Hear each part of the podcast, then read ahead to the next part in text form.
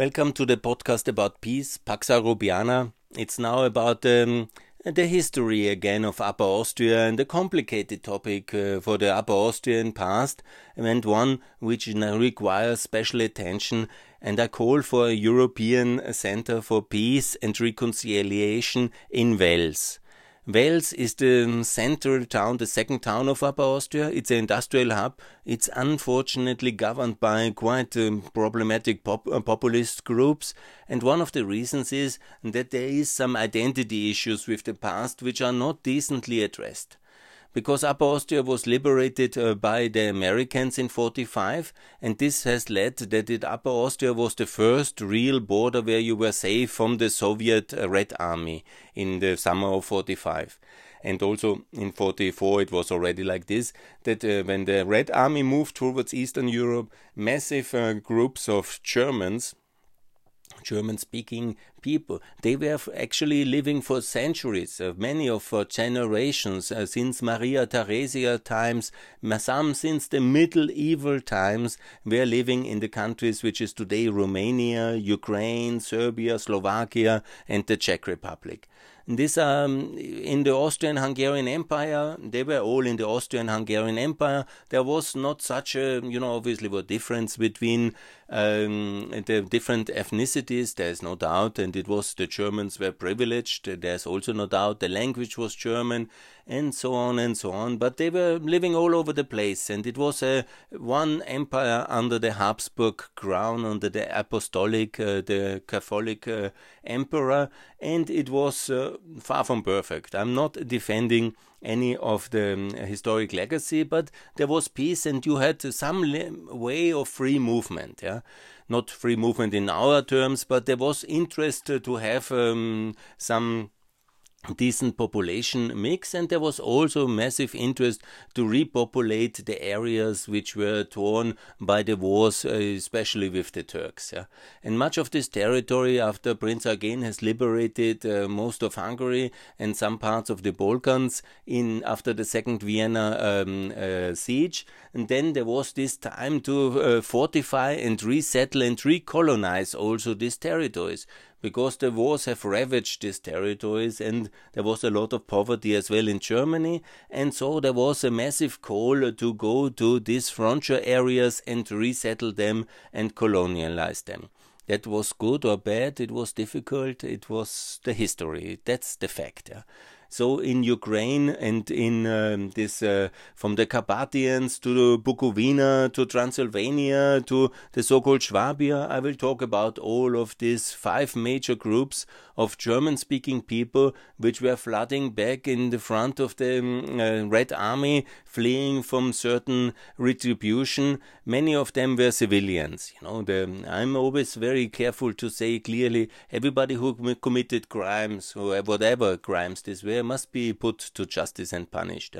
But there were also a lot of civilians. These were um, old people, young people, women, children, and they were uh, um, they were fleeing because they were sure, and maybe they were also in panic. But many, as it has proven, it was also the case they had to flee before the Red Army, and also many have then, when the new states were developed, both in 1918 and also in 1945, and later when the communists took over in 47 48, it was different in all the countries.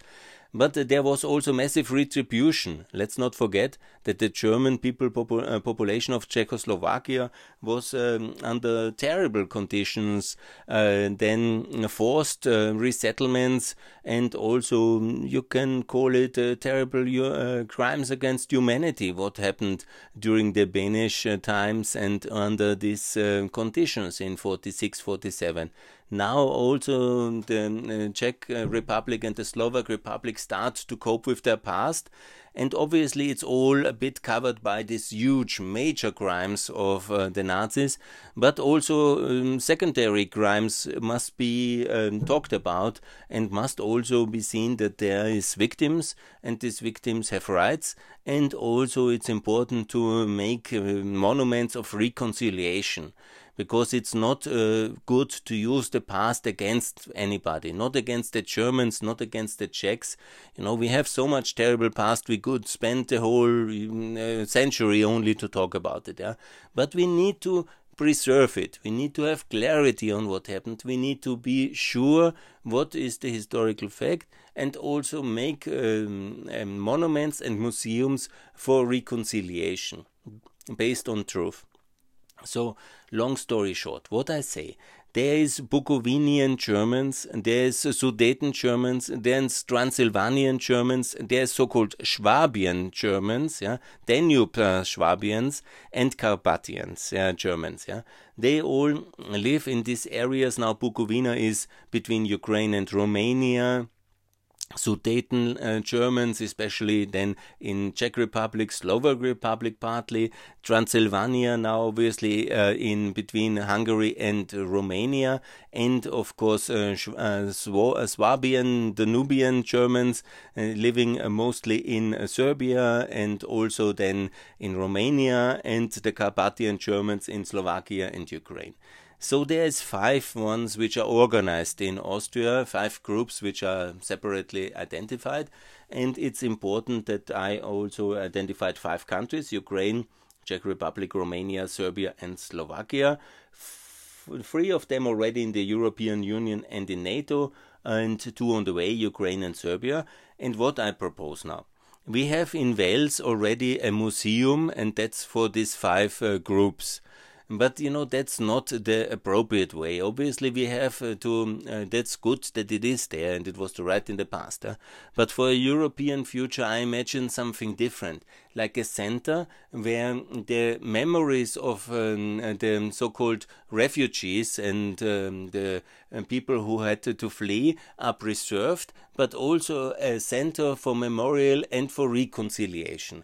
So the appropriate way would be to transform uh, the Castle of Wels into such a European Center for Peace and Reconciliation and ask the five countries Ukraine, Czech Republic, Romania, Serbia, and Slovakia to put a consulate into that Wels castle at the very site where the memorial is and then also to have official consulate duties to offer this to the uh, states, and also to build a common museum with these five countries to preserve the memory of uh, these um, uh, people who had to flee. Some of them are still there. There are Germans living still in Carpathian, in Ukraine. There is uh, some Germans to this day. I met them in uh, Montenegro. They have uh, grandfathers from uh, from or fathers uh, from a Swabian family, and you know, this is still a very important part of European culture.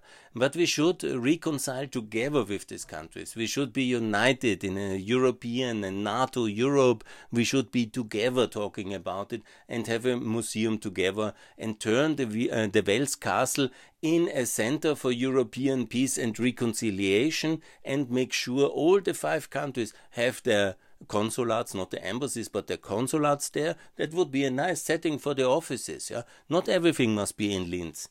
If they have no money for a consulate, then to have an honorary consulate in the Wels uh, castle, in the Burg of Wels. Yeah, and to turn that also with public funding into a very nice museum for Central European peace and reconciliation and to discuss about all the terrible aspects of our past but also about the common aspects of the past.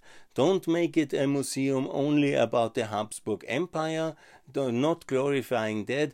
Obviously, not only about uh, the Second World War, but also about the Second World War and the terrible crimes but also about the times afterwards and the communist takeover, very terrible crimes, the whole uh, question of uh, Sudeten Germans, and uh, even when they are complicated. Get an American, if we are not able to do it well, get an American historian to be a curator of that and make it something where everybody from Ukraine, everybody from Serbia, everybody from Romania, everybody from Slovakia, everybody from uh, Czech Republic and everybody from Austria, everybody from Germany, and every single American who comes as a tourist wants to be there and wants to see that wants to learn about it, and also told that so many of them they didn't find then their home in Upper Austria or in Bavaria as many did. And never forget, it's 120,000 new Upper Austrians which came. That's 10% of the population which settled permanently. But many of these millions of people who were on the big, uh, uh, um, big uh, movement of people from 45 to 47 there were millions yeah?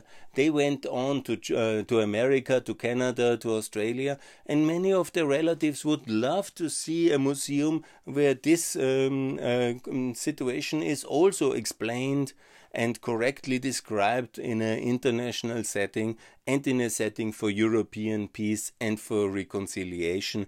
And that's my call for the Burg of Wels to be transferred into such a place together with our friends and partners, allies from Czech Republic. Hopefully, once we join the um, NATO as Austria, we will be allies of them. But Romania and uh, uh, Serbia also will be in the EU, and all of them, you know, united in such a European Center for Peace and Reconciliation in Wels, yeah, in a city run by not so good people, to my view, but they should also then make their contribution for a better Europe and let's test them if they are ready for decency or not. Uh, if they're not, you know, let's blame them. But the Burg Wels should be not only a museum for some farming culture from the 16th century, but a political relevant center for uh, European Wels that would be good for peace and for the reconciliation, and also that aspect of uh, Upper Austrian history to be reasonable, European, and globally acceptable, presented as the facts are, and that would be much better than the present status quo. Of course, the status quo normally wins, but nevertheless, let's allow me to share this vision for a European Wels Center for European Peace and Reconciliation with all our neighboring countries involved and presented um, officially at that European Center. Thanks a lot for listening. For peace. Bye.